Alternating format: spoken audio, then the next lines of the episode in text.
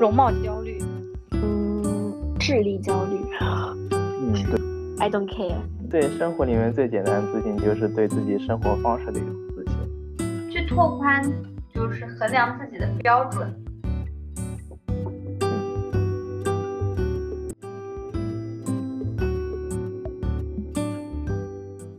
大家好，欢迎大家来到摸鱼电台，我是小娜。大家好，我是阿宽。大家好，我是章鱼哥。今天呢，我们想聊一聊关于自卑的这个话题。嗯，我们当时是为什么想到要聊这个话题的来着？我们好像是看了一档播，听了一档播客。对，我看到两室一厅，呃，他们有聊这个话题，然后我就突然感觉，哎，这个话题很好，要不我们也聊一聊？因为大家好像虽然是就是都是比较了解的好朋友了，但是没有进，就是在这个话题中进行。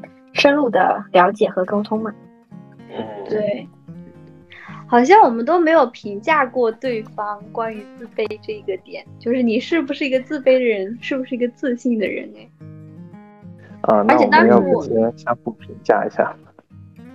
可以啊，相互评价一下。我还是挺好奇你们在你们心中我是一个怎么样的人？你们难道不好奇吗？我们不好奇。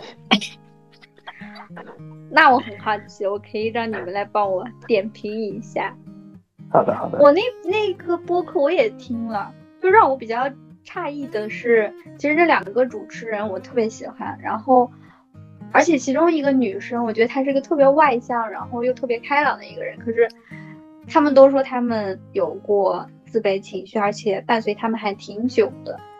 我就发现好像我身边的人。特别是女孩子吧，就特别容易有焦虑的情绪，还有自卑的情绪。呃，所以说你在听完之后，就是他们在呃分享完之后，他们是已经走出那个自卑的情绪了吗？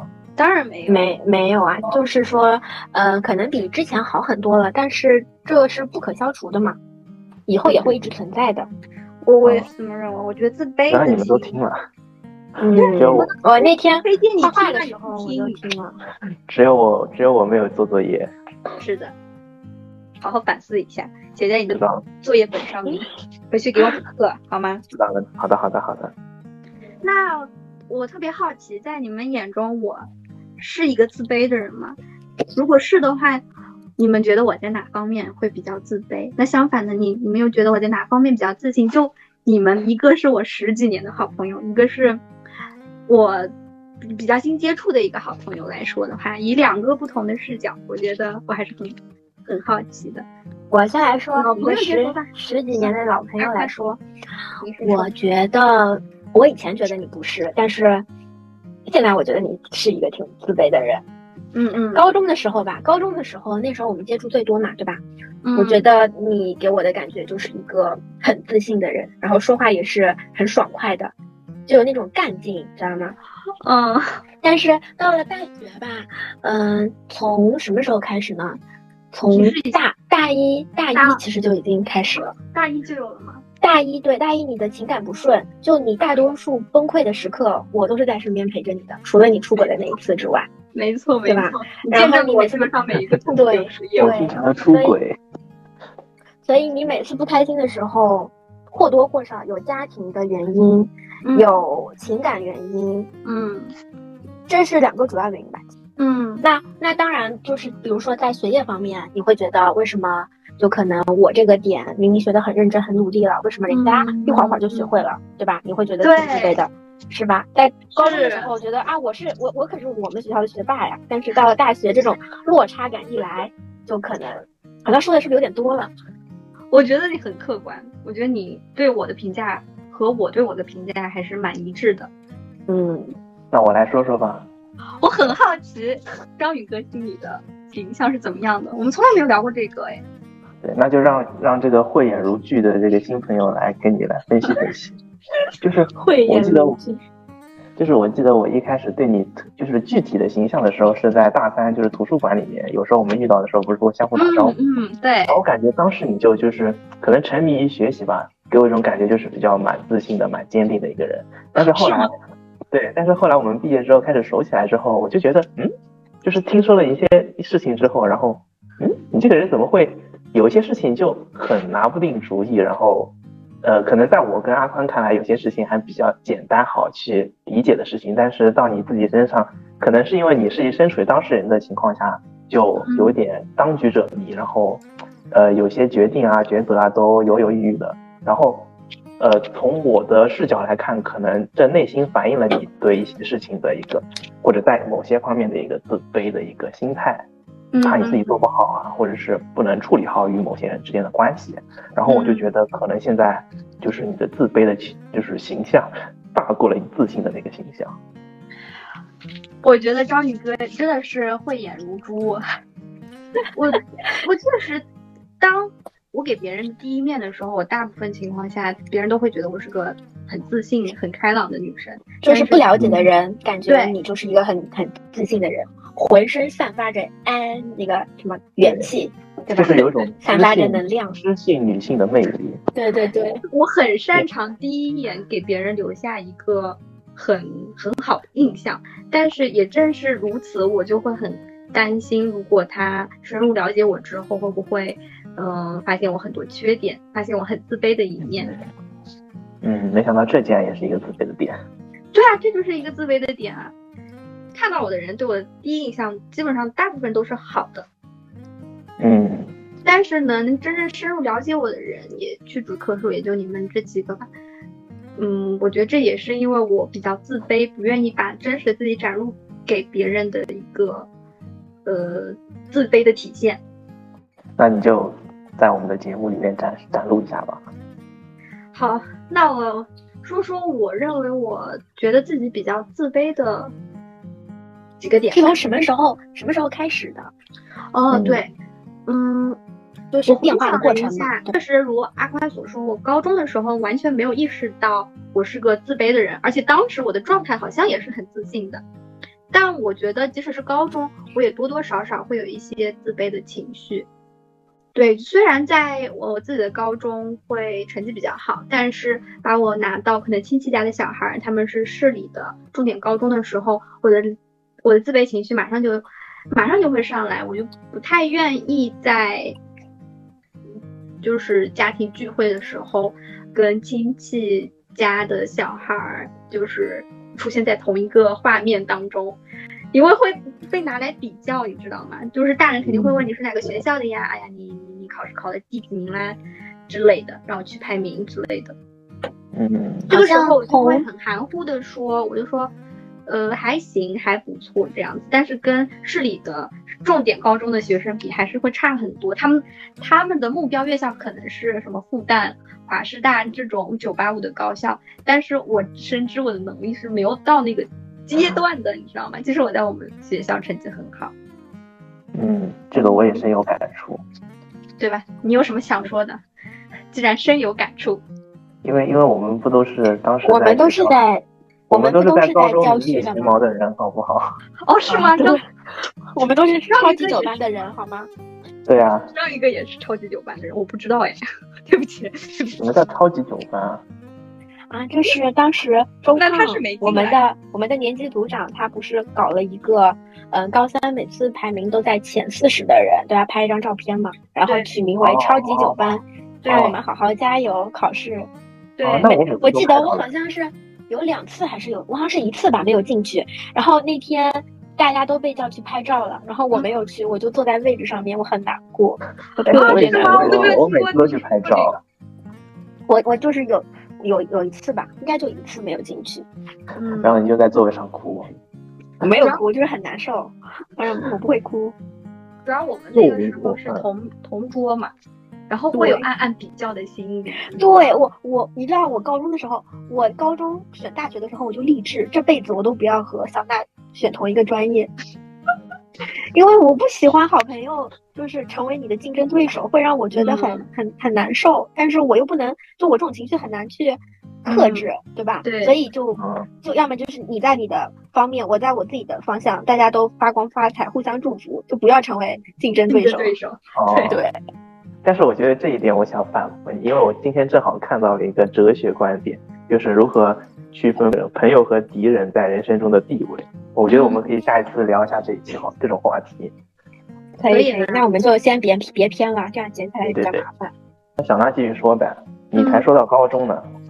啊，对，什么时候开始的呢？就是我，我觉得自卑心理的发掘是我在拥有自我的时候，它是在同一时间，就是我我能体会到这个东西。就当我慢慢有自我意识的时候，我发现我原来是个很自卑的人。嗯，对对对，就是发现到了自己的不足。对，然后我就会经常对自己感到不满意，然后就揪着我自己不是特别优秀的地方跟别人去比较。己之短，积其之长，是吧？对对，就是看不到自己的长处。然后想，就是想说自己拥有了自我意识之后。呃，很想把自己的方方面面都发展的完全，然后想把自己的，就是之前有个什么木桶木桶效应，就是把自己最短的那个短板也给弄上去。我觉得不是这样，我觉得自我意识是让我发现原来我是这样一个人，而不是让我全面的发展我自己。哦，那啊也就是我会开始慢慢了解我的情绪，就有时候以以前我可能也有自卑情绪，但是在当下。我只知道我不开心，我不快乐，但我不知道原来这是一种自卑感。可能我在跟一个很优秀的人说话的时候，我会有胆怯的心理，我怕我跟他说话的时候，他会觉得我很差，然后同时我也觉得我不如他，我很差。嗯，这就是我开始发觉自己是一个比较自卑人的开始吧。然后主主要体现在很多方面啦，我想先说说，我觉得大部分。人都会比较，都可能会有的自卑情绪就是容貌焦虑。容貌焦虑，在场我们两位女士都有容貌焦虑。在座两位都有吧？肯定都有啊。对，章鱼哥也有容貌焦虑。我有，我觉得我还挺强的容貌焦虑。那要不你先说说？就是我初中的时候，那时候不是特别胖嘛，嗯，然后我会我会被班里的男生叫叫小胖子。吗？有有吗？有，你们又不是和我一个初中的，对不对？对对对对对。对，然后那时候我是。就呃发育的来月经来的比较晚嘛，可能是八年七八年级才来，然后那个时候快是班里面最矮的同学了，然后我爷爷就经常叫我长不高，然后嗯后来是开始慢慢发育之后，就是就月经来前前半年吧，就吃的特别多，我的饭量是和我爸相等的，然后那段时间就就全方面发展，全方面长胖，不管是宽度还是高度，就长长得特别特别快。嗯，后来呢，就这个称号就出现了，导致我从初初三到高高二吧，还是高三，我都特别爱穿黑色的衣服。我觉得黑色它是显瘦的，就我不太会去穿白色的衣服。在我看来，黑等于瘦，白就等于胖。为什么会有这种想法？黑色做错了什么？哦不，白色做错了什么？但是好像是有科学依据的呀，就是那种视觉上面的。你这种瘦子是不懂的，而且那个时候我们俩不是不是差距特别大嘛？你就长得又高又瘦，然后我就长得又矮又胖，然后大家看我们俩走在走在一起都会，就是大人们的大人们的呃对你的评价，他是他其实是觉得是开玩笑，但其实他会到小朋友的心里面去，对，就像一一一种就是蜜蜂轻轻的扎你，但是但是那个呃伤痕它会一直都会存在的，嗯。就是让我突然联想到小娜刚才高中的时候说，她非常讨厌自己被拿人被别人拿来比较还比不过，结果发现她自己无形之中也被别人拿来跟你来比较还比过了。对对，那肯定啊！但是后来我也没有再长个儿，就是初中长得特别快，我爸一度认为我要长到一米七呢，后来就不长。嗯，对，现在我们身高差不多嘛。对，挺好的，给我留了点面子。那章宇哥呢？你有没有身材容貌上的焦虑？我想听听男生怎么说。哎，有啊，你看我现在不是脸越来越大了嘛，我就非常的焦虑。但是，但是其实我每天照镜子的时候，我并不觉得我脸大。只有在我们开会的时候，就是就是这种视频打开的时候，发现怎么这么圆？天呐。那那那那，如果你有一个 每天都打视频的对象的话，那我没办法，每天每天都要打视频。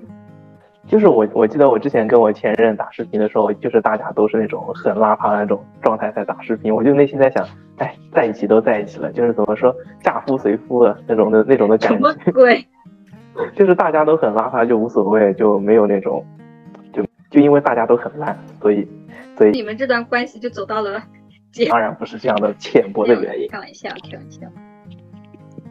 那说到容貌焦虑，阿宽是就是焦虑自己胖嘛，自卑自己比较胖。那我就恰恰相反，作为一个实打实的瘦子，我也就长期受瘦这件事情的困扰，你知道吗？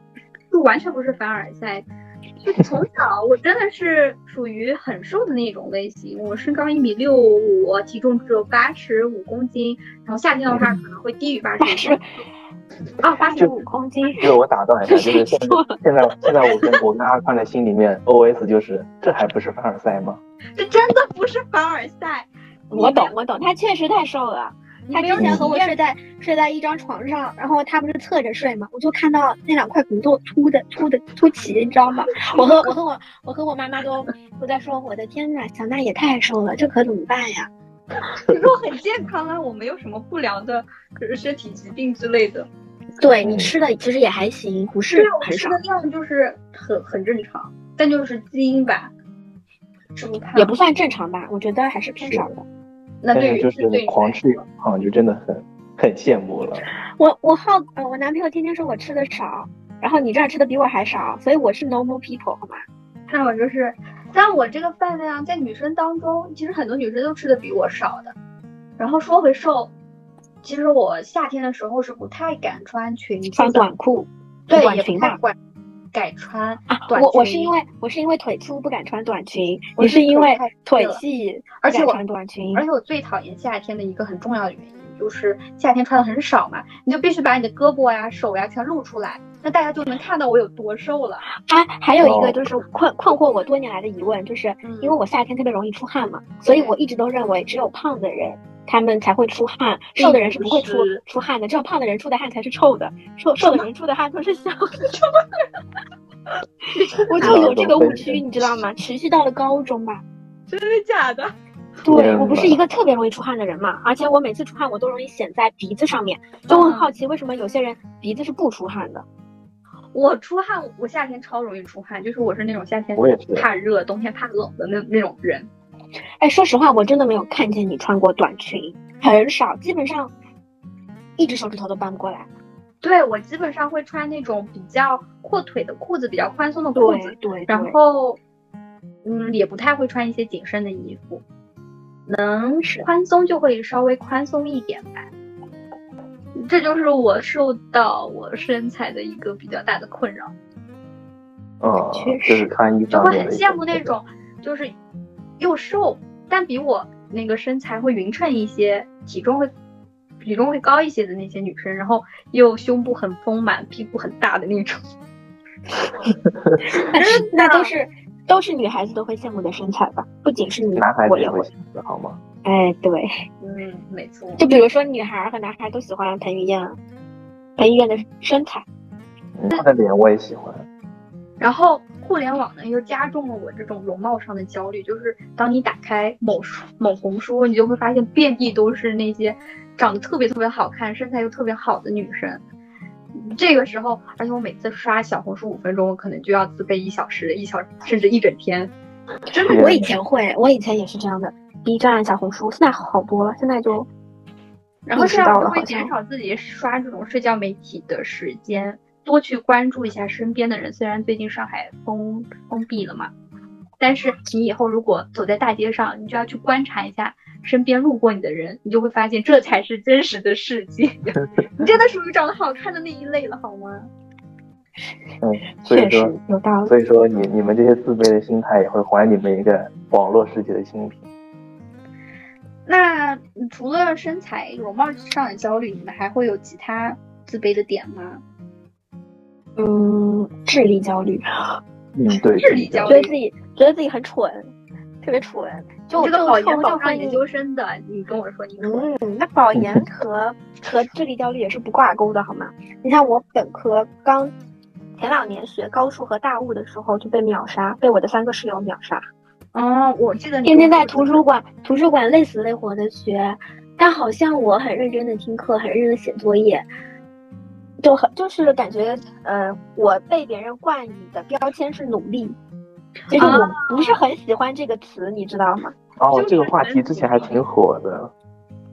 嗯，然后就感觉我感觉我的本科四年都是都是处于非常努力的状态。嗯，对，我也觉得我可以这个然后靠着，嗯、就是因为我本科对自己的定位非常清楚嘛，就是如果能够能够保研，我就保研，所以我就一直都在为这个目标努力，嗯然后达到大家所认为的优秀的水准嘛，嗯对吧？大家对大学的同学的优秀的定义就是，成绩呃，成绩，然后比赛，然后加上各种奖项之类的。嗯，就是上那个上我们学校的那个公众号就是优秀。嗯但我现在看到那些，我倒不会有太大的情绪起伏了，为什么呢？得到了，因为我觉得就是对优秀的定义，那只是大部分人对优秀的定义吧，嗯不是。就后来发现，你达到了这些，你其实也还是会有一种自卑感。因为你的嗯衡量标准不一样了。对，对，它只是一个个的标签，就就感觉就是你为一件事情，这个标签你拿到了，你就是优秀；那你拿不到呢，你就不是了吗？我觉得不能这样子。对对，嗯所以我我感觉嗯现在的心态会转变的蛮大的。对我感觉，我并不是，就是呃，大家的路都不一样。你如果想读博，你就好好的去科研；那如果你有自己想做的事情，那你完全在你完成你自己的任务之外，你就可以去好好去做你自己喜欢的事情，就没必要在那些方面跟人家较劲，对吧？嗯嗯，咱就不是这个料，就不要去。对的，对的。就不要但之前本科的时候，好像好像因为因为自己也不知道自己想做啥嘛，那有一个目标了，那就朝他去努力吧，就是这种感觉。就是其实我们其实生外界给了我们很多评价体系，然后我们就被丢到那样的体系里面去内卷。其实它大方向是对的，就是让我们都有一个起码有一个普遍的方向去努力嘛。但对是对，其实有些像我们这些人，可能像我，可能真的就不是一个去读书去做题的料，然后，呃，就会产生比不过别人，然后可能很可能会产生自卑的一种情绪。我觉得这种方法就是我们不一定一定要在这样的题目里面挣扎，而是想想想一想怎么去破题，就是怎么样去打破这样就是别人外界强加给我们的一个评价体系，而去我们自己去给自己的人生建立一个评价体系。对对，我之前就是觉得读上九八五、读上二幺幺、考上名校的人就是高人一等的，就比我们厉害的，嗯他们就可以有完全截然不同的人生之类的。我甚至我觉得中国教育能不能说啊，有一个应试教育的弊端就是他太看重于学历了，他把那些成绩不好的人就标榜成一个嗯很差劲的人。对，而且像嗯中专啊那些职校，它的呃教育水平或者说职职校者对他们，也就是有一种摆在那儿看，随便你们怎么搞吧，就是那种心态在那，对吧？我感觉虽然说好像有点过去的一个就是就是相当于我们过去中国文化有一些有一些原因吧，因为我们曾经也就是重视科举啊、士大夫制，就是哎，我觉得这个东西就聊开去了，就是。但是现在我们，我感觉现在宏观的情况也在慢慢改好了。就比如说现在也有在改好，就希望我们以后的大孩，学，对，嗯，如果如果嗯学习成绩不怎么样，他们也可以在他们的领域发出自己的光彩，而不是就对你对那些孩子其实也会很自卑的。对，我觉得有一句话说的很好，就是人生不是一条轨道，而是一片原野。我觉得一条轨道就是整个社会，在中国的话就是高考这样一条路，你高考考得好，你就上一个好大学，找一份好工作。但是其实很多情况下，这条路可能并没有适合那么多人。有些人他可能就是在其他方面有一技之长，他特别会跟人打交道，他特别会观察生活，这种也算是很很必不可少的能力。你你并不能去忽视这种能力，但在高考下面可能就没有办法。关注到这一部分有这样能力的学生了，是的，对，就是我们过去的一些培养人才的方式比较窄，然后现在可能慢慢在拓宽一个的选拔路径。就我觉得，就是我很记忆犹新的事情，就是，呃，只要我考试考得不好，我这个暑假或者寒假，我就特别怕大家问我考得怎么样。嗯，那只要我考得好，那我就可能。就敢于和就是家长们和那些亲戚朋友们交流，因为在高中上大学之前吧，每次见到他们就会问啊，你考得怎么样？这次考试考得怎么样？一下子腰板对吧？如果考得好，对，如果你考得好，你父母腰板子也会硬。对，是的，是的，就是这个感觉就缠绕着我们这从小到大的童年。就父母对于你的要求也是非常单一化的，他的标准就是成绩。是的，嗯对，我觉得我小时候的生活也是很单一的，就是没有去过什么地方去旅游啊，没有见过很多很大的世界，也会导致上了大学之后，感觉虽然是在一个大城市长大的，但其实的眼界还是比较狭隘的，嗯嗯，对吧？嗯，这也会带来这个很大一部分的自卑。对，我觉得一种身份感上面的一个差别也会带来一种自卑感。对，嗯。就我刚入大学那一会儿，我还没有出过国，然后我的一个广东室友，他就会跟我分享他去呃东京玩、去泰国玩的经历，然后我嗯就会觉得有很大的落差，我不知道我要跟他分享些什么。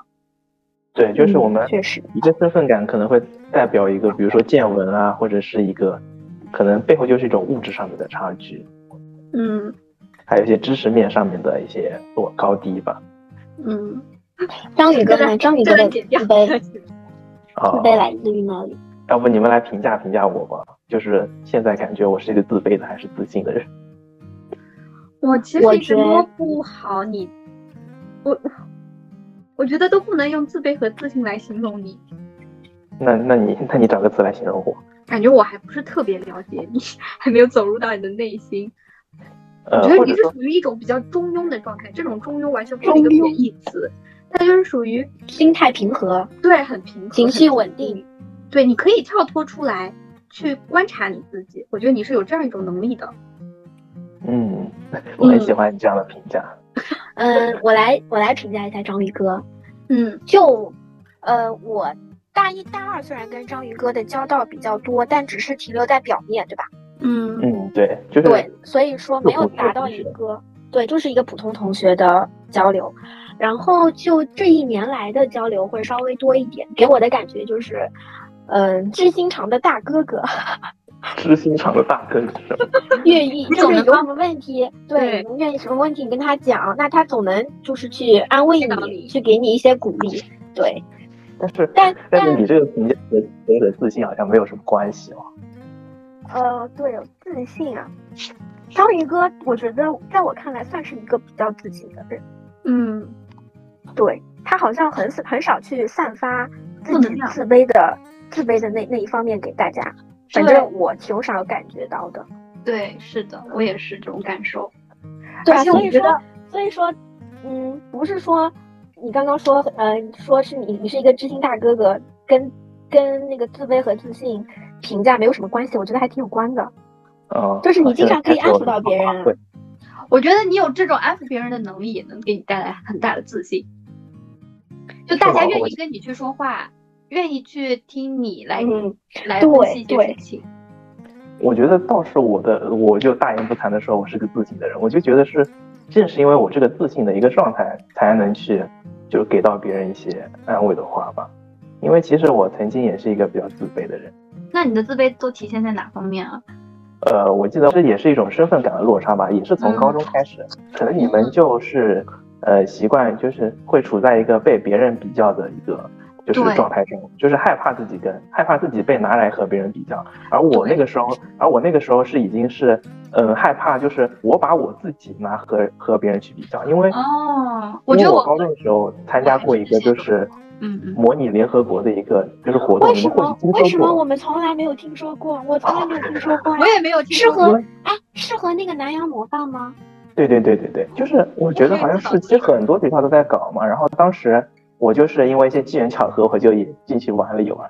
然后我当时呃挺好玩的，呃就是给大家简单介绍一下，就是模拟联合国嘛，就是相当于我们每一个参加的同学，大家各扮演一个国家的身份，然后以嗯这个国家代表人的身份去大家聚在一起开一个会，比如说讨论一个议题，就比如说呃这个乌克兰和俄罗斯打仗，然后世界上所有的国家都聚在一起讨论一下这个问题该怎么解决这样的。哦，有点像辩论赛哦，感觉。对，有一点像辩论赛，就是大家就相当于会分出很多个阵营嘛，利益集团，然后嗯就是相互的为了自己的利益去争斗的那种。但是当时嗯因为大家都是高中生嘛，就是看的问题比较浅，当然 我可能是最浅的那一波人。然后那个时候我就开始就是对自己有一个比较明确、强烈的一种就是那种自卑的感觉吧，因为当时因为我们都是出生在一个郊区的一种城就是学校嘛，然后那种活动基本上都是集中于市区那几个好学校。对对对我记得我当时第一次去的时候，我就坐在那个角落里面，看着那些来自那种很好学校、那种很优秀的同学们在上面就是夸夸其谈，呃，也不是夸夸其谈，说错了，是侃侃而谈。然后我就觉得说他们好厉害，他们懂得好多，然后而且表达能力都很强。然后当时一下子我感觉，可能在我我看到了他们就是世界的层次看到一个巨巨人的感觉。对然后你当时肯定会觉得有极大的落差感。对，然后我们难当时那个活动举办了三天，然后就是其实大家都有发言的机会嘛，然后我其实也有很多想要去发言的点，但是我就很害怕，我就感觉自己可能说出来的层次和他们有差距，然后有些话我就到了喉咙的。到了喉咙口，但是没有说出来，我就怕我说错了，然后被别人取笑。那个时候我就开始深深的感觉到我和别人的一种，可能是就是从小到大长大环境的一种区别。可能我觉得我是一个郊区的一个农村的农村的小泥娃，然后他们是市区里面出生在什么高楼大厦、摩天大楼里面那种天之骄子的那种，就是一下子我和他们的这种我自己内心的一种，就是把自己就看得很低低下的一种状态。我嗯我也有，我也有，我我大学大学交了一个男朋友，他是市区的，虽然我跟他交往比较比较少，就是交往的时间比较短，但是在那段交往时间里，我觉得我也有一种比较强烈的自卑感，就感觉人家是市区的，万一看不上我们郊区的。郊区的家庭 怎么办对？对还有就是，他们对市区真的非常的熟悉，知道哪里有好吃的，嗯哪里有好玩的。但是我就一无所知。对，作为一个土生土长的上海人，说是说上海人，但是我对上海市区的，对，就是呃，首先我对区的概念也非常模糊，你知道吗？就哪个区是在具体哪个我也方向，我我也都不是特别了解。我感觉我们这个会开成了金山老乡大会。那这个地铁我也不是很熟，你知道吗？我也不知道这个地铁到哪个地方。嗯，然后再说回来我那个那次经历，然后一下子虽然说可能一下子点燃了我的那种自卑的情绪，然后又一下子同时也点燃了我对一个知识还有一个外界的求知欲，就可能对，就我我感觉从这边开始要分成两部分的情况来说，如果说有一部分人可能感觉到世界的参差之后，他就可能对自己直接这个自信心完全就打破了，就一下子可能就破罐破摔了。但是我可能不一样，我我感觉我还能挣扎一下，然后我就开始我就开始沉迷于参加这样的活动，去丰富我的一些知识面嘛。但是后来我发现，可能这方面的知识还不能完全的满足我，我就开始我开始有了一种自主意识，说我要去主动的去了解学一些知识，然后大概我就从高中，可能从高三毕业之后开始，一直到大三大四的时候，可能那个时候到了现在，可能我还是在一个求索的关呃求索的过程中，但是跟呃呃当时高中的我再看我现在的我，可能也是一个巨人的状态了。但是我觉得我还能继续的长高。那当然，我觉嗯得人生是一直在不停学习的状态。但我觉得你这种，嗯，面对这种差距，你想要去弥补，并且你付出行动，这种行为是很好的呀。呃，然后就是到我上了大学之后，我开始和一些市区的同学交流嘛，就是那个时候其实我和他们还是有一些落差感。你们说的就提及到，比如说对市区的一些熟悉感啊，就是他们非常能够熟熟练的说出，比如什么嗯很很火爆的什么商圈啊，还有路名，但是我对这种就一窍不通。而且就是我们上海的那些同学在一起交流的时候，他们会说市区那种方言，但是他们市区的方言和我们金山的方言又不一样就是我感觉差的还挺多的嘛。是的然，后我会，我当时是想说，我就跟他们就顺便也学学那个市区的方言吧。但是学了两天之后发现，哎，说不来，说不好，就感觉很别扭，拉倒。对，然后这个时候，这个时候我就又就是思想又产生一些变化，就是说他们熟悉的东西，我不一定要去在这方面跟他们比，对，但是我的一些长处，他们也可以过来膜拜我。就比如说像就是海天说的什么高数啊，还有专业课的东西，他们一到学期末，因为我感觉我在吹自己了，就是他们一到学期末，这几个上海的同学都会来找我补课，然后这个时候我知道了，为什么？一大的点燃了我的自信心。哎，我知道为什么，因为你都是上海的那些同学们找你问题目，然后我身边都是，都我的室友们都不是都不是上海的，这个脑子都非常灵光，你知道吗？对对，江苏考生都很厉害，这脑子啪啪转特别快。对，然后我我我的自。尊心告诉我，这道题我要自己学，我不能去找他问，所以我我一般都是在图书馆自己啃。我有一种执拗的感觉，我就是不想要，我就我就会有这种劲，就是这道题我不管做做多久我都要做出来。虽然很多时候我也会有一种就是感觉自己啊，就又又感觉自己很笨，就这种失落感、自卑感也会出现。嗯，我觉得自卑一体两面就是自尊心的强，就自卑人往往自尊心会很强。嗯，所以这边嗯、这边我们先插简单的解释，就是刚才阿宽说的什么上海人和江苏人之间脑子的差别其实是不存在的，我们只是部分遇到的一些上海的同学，他们在数学方面不是很强，然后我们遇到的江苏的同学的数理数理能力就很强，只是个别的现象，不是普遍。啊，其实其实就是上海的那个高考，高考比较简单，江苏的比较难，就会导致导致这种现象的发生嘛。OK，对我后来就发现，其实并不影响我的这种生正常的生活和我自己的发展。就比如说他们在讨论什么足球、篮球的时候，我对这些就一窍不通，但是跟我有什么关系呢？对啊，你可能本身就不是很感兴趣，你也不用去对硬插一脚。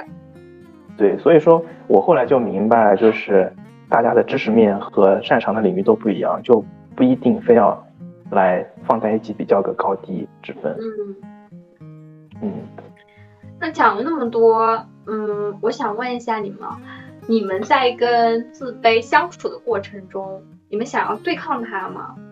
我先说，嗯，我觉得前期的话，首先是会被这种强大的失落感给淹没，嗯哼，会有一种无力感，嗯哼，就感觉你真的好差。首先这种感觉，然后后面就开始意识到，就是嗯自己和别人的差距。就比如说刚刚那个智力差距，那可能就是因为他们学的比较难，我们学的比较简单嘛，对不对？对，其实并没有存在什么智力差距，只是人家前期在这方面付出的努力会多一些，精力会更多一些。对的，所以后来这种情绪会慢慢的会稍微好一点。那当哦有一些差距是没有办法弥补的，当你遇到有这种情况，如果对方是全方位各种方面都比你好，就是你你看到他就是学习成绩比你好，家庭情况又比你好，然后外貌方面、世俗方面，大家也觉得他比你好，全目前还没有遇到遇到过这样这样的人，生活中还没有遇到这样的人。那如果是互联网上遇到的，就反正我也不认识嘛，I don't care。嗯哼，嗯，我觉得自卑和自信之间其实就是一个就差了一个线的关系。我觉得最生活里面最简单的自信就是对自己生活方式的一种自信，就是我们要坚持的贯彻一条自己的属于只属于自己的生活模式，然后要很坚定的相信它，它是属于我们这个人生的，而不要去管说别人的生活有多么多么的美妙，就是就是可能说别人手里面捧捧的那束花，我们可能这辈子都没有办法去凑到面前去观赏一下。但是我的生活里面同样也有我可以值得我一辈子把玩的一个小物件，也不一定会比别人手中的花要差。嗯，我觉得当你对于你现在的生活，对你自己感到满意的时候，自卑情绪就会慢慢消失。嗯，而且其实我觉得这样也挺好的，就是随着我开始就互联网打开了我们的见闻，还有一些就是奇奇怪怪的见识之后，就是我们身在自己的山中，也能看到其他山山中的风雨。就与我无关的一些东西，我们看看就当一些新鲜的东西，看到了也是图一乐嘛，对吧？就不要有太多那种，呃，无谓的自自尊心和占有欲，就是看到一个好的东西就想去占有它。我觉得这个东西嗯欲望是的，不断放大之后就，就就会出问题。就他们有的，就是他们确实好，但是跟我有什么关系呢？我看到很开心就可以了，我不一定一定要拥有它。对，就是要认识到自己的局限性吧。对，但我觉得确实像高中的时候就也没有其他的技能，也没有什么喜欢的东西，就一心扑在学习上面。然后当发现自己知识不如别人，然后人家各种有各种优秀的技能的时候，你就会感觉，反正在我看来，我就感觉被碾压了。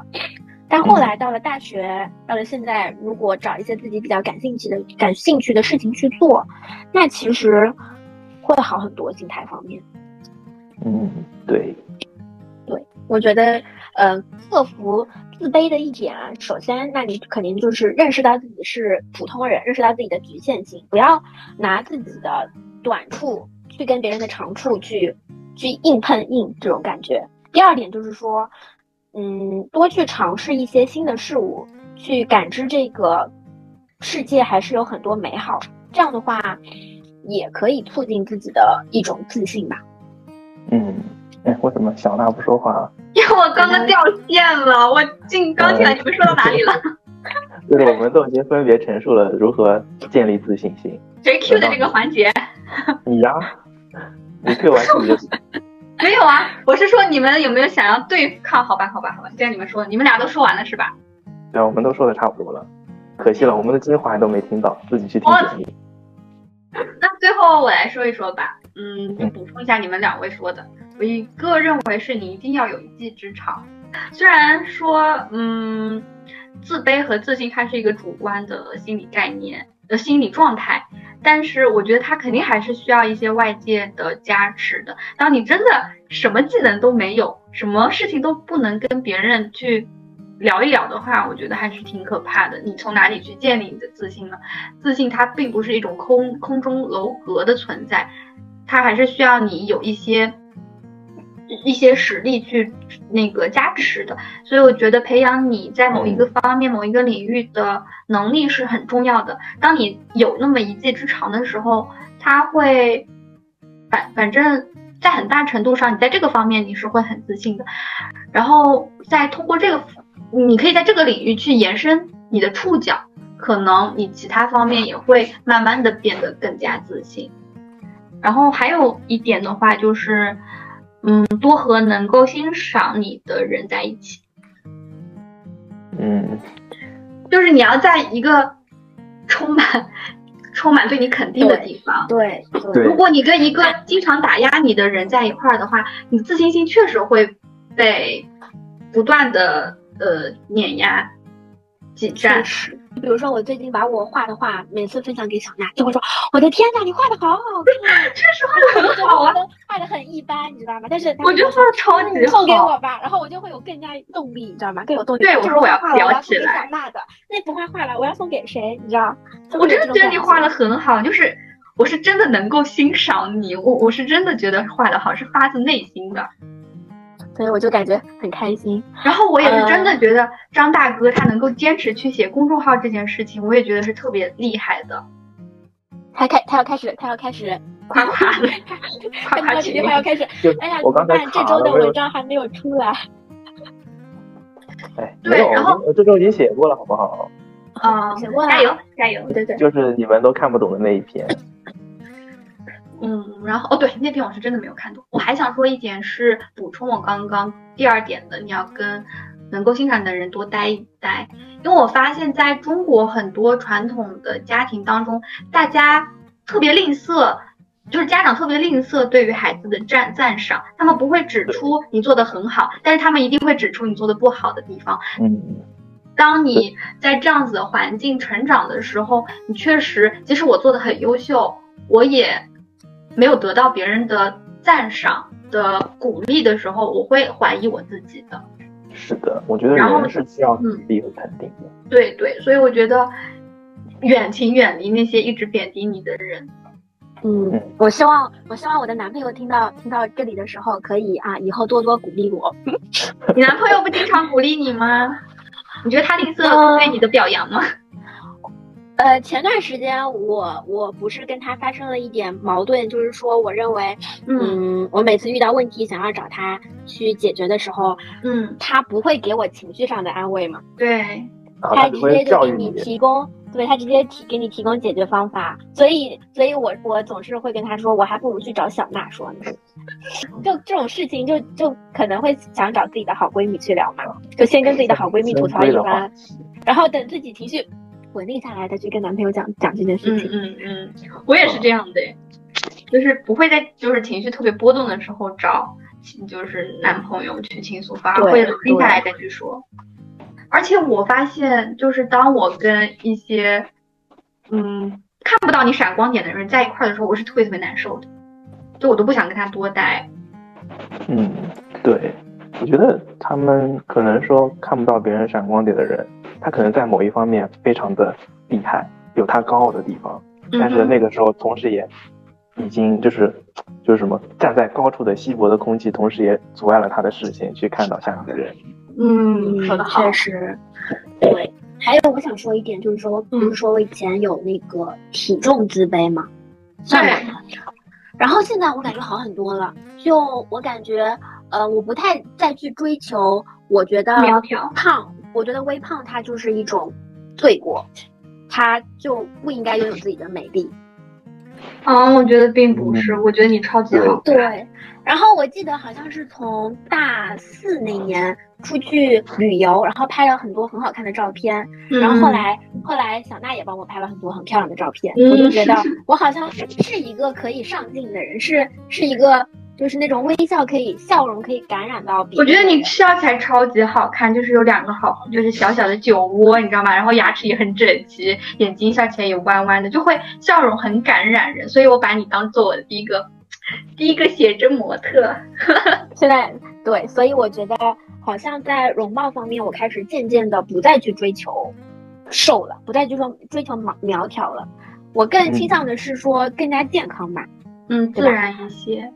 是，就是就是不会再去依附于外界对于美的一种评价，而是自己创造。对你要是对你，你可以穿穿衣服，你你可以就是通过你的衣服去去展现你自己嘛，品味，通过你的品味去对，而且还有一种就是，呃，一部分是外在的嘛，那还有一部分就是你的内在，你的内在也会也会隐隐约约的散发出一股气质围绕在你身边，嗯，那也是不一样的。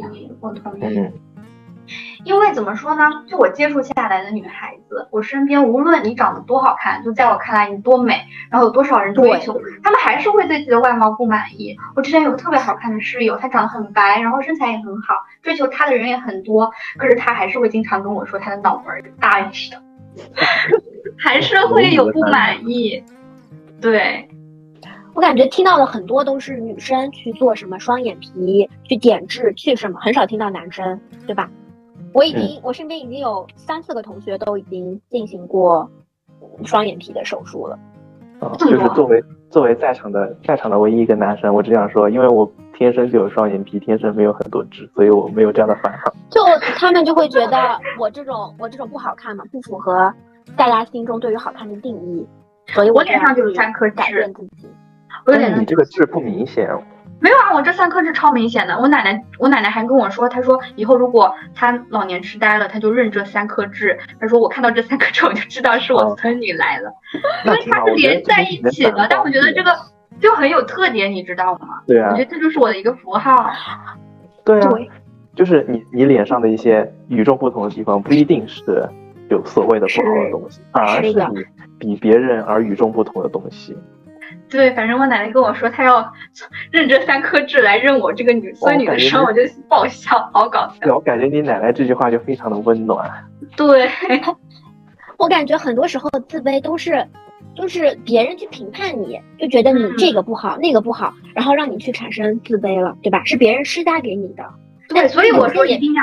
跟能够肯定你的人在一起。对对，那有些可能是通过自己跟别人比较，自己去比。但如果是别人给你贴的贴的标签，你改变不了别人的想法，但是你可以改变你自己的呀。是的，是的。我觉得自己给自己的自卑，可能更容易去鼓励自己更加努力，而别人给你的自卑，可能有的时候就是毫无根据、毫无逻辑、毫无证据的。对，他还会，他会很很深的伤害你，你懂吗？他就像。就是怎么说，刻在你心里的那那个东西一样，嗯，那根刺一样，拔不掉。对，我觉得说别人给你的一些偏见的那种轻视，你可以很大方的接受它，你也可以就是很无关紧要的把它扔一边去。那我觉得做到这样还是有待修炼，对，还还是继续努力。我觉得你可以去多看看，就像小那个阿宽说的，你可以多看看不同的人生，有更多的维度去。当你的坐标系特别丰富的时候，你你处于坐标系上哪一个点就无所谓了。但当你只有一一根 x 轴的时候，那你只能往前面走。对，是一种对知识的接受嘛，不一定是看书，也可以是从生活当中的方面。我觉得保持对于外界的好奇心是，嗯，我判断这个人有没有生命力的一个标志。对，一种对生活的热爱。对。就是每天只知道一个新的东西，我就觉得这天值了。我我这一天可以安然的睡去了。我就今天就到这儿。那我们来一个总结，未来的 ending。嗯，就是保持热爱生活，这是章鱼哥留下的箴言。嗯，我的箴言是什么呀？寻找自己喜欢的事情并坚持。那我有两个吧。嗯，嗯，一个就是多和爱你的人在一起，还有一个是去拓宽，就是衡量自己的标准。嗯，去开发自己人生中更多的可能性。对，我觉得确实，我觉得自卑可能会伴随我很长一段时间，但我觉得有自卑的情绪并不可怕，你只要面对它，你知道你有这样子的情绪，然后去合理的做一些调整，我觉得就够了，不用特别逼自己一定要跟自卑和和解，对吧？自卑也能促使我们进步嘛。对，不要过分。嗯，对。好啦，那今天的节目就到这里吧，好，我们下一期再见喽，拜拜拜，下班下班，拜拜，下班。好，这一期我们录。